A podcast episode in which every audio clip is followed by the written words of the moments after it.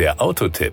Informationen rund ums Auto. Im März 2022 hatte der Audi RSQ e-tron in Abu Dhabi seine erste Wüstenrallye gewonnen. Nun ist die nächste Evolutionsstufe bereit. Der innovative Prototyp präsentiert sich für die Rallye Marokko 2022 und die Dakar 2023 deutlich verbessert. Die Karosserie ist vollkommen neu und verfügt über eine erheblich bessere Aerodynamik. Sie hilft das Gewicht und den Schwerpunkt des Prototyps abzusenken. Zudem verbessern neue Betriebsstrategien die Effizienz des elektrischen Antriebs nochmals. Im Innenraum und beim Radwechsel profitieren Fahrer und Beifahrer von einer erleichterten Bedienung. Nach diesen Weiterentwicklungen trägt der RSQ e-tron nun das Kürzel E2. Es erinnert an den legendären Audi Sport Quattro in seiner endgültigen Ausbaustufe für die Rallye-Gruppe B in den 80er Jahren. Vollkommen neu präsentiert sich das aerodynamische Konzept im Karosseriebereich unterhalb der Hauben. Fast erinnert diese Sektion ein wenig an die Gestalt eines Bootskörpers. Ihre breiteste Stelle befindet sich in Höhe des Cockpits. Nach vorn und hinten verjüngt sich der Karosseriekörper deutlich. Audi verzichtet nun auf einen Teil der Kotflügel, der hinter den Vorderrädern lag und den Übergang zur Tür darstellte. Intern hieß diese Struktur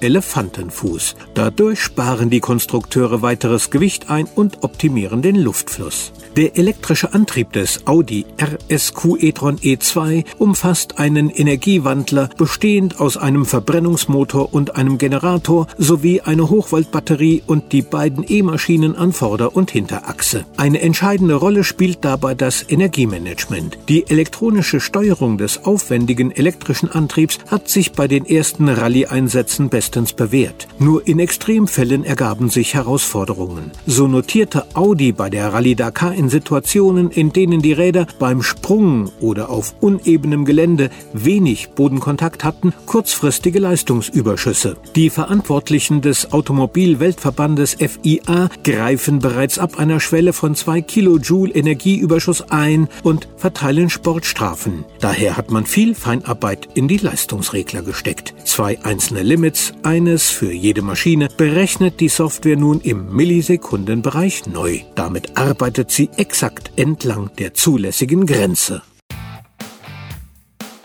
Das war der Autotipp. Informationen rund ums Auto.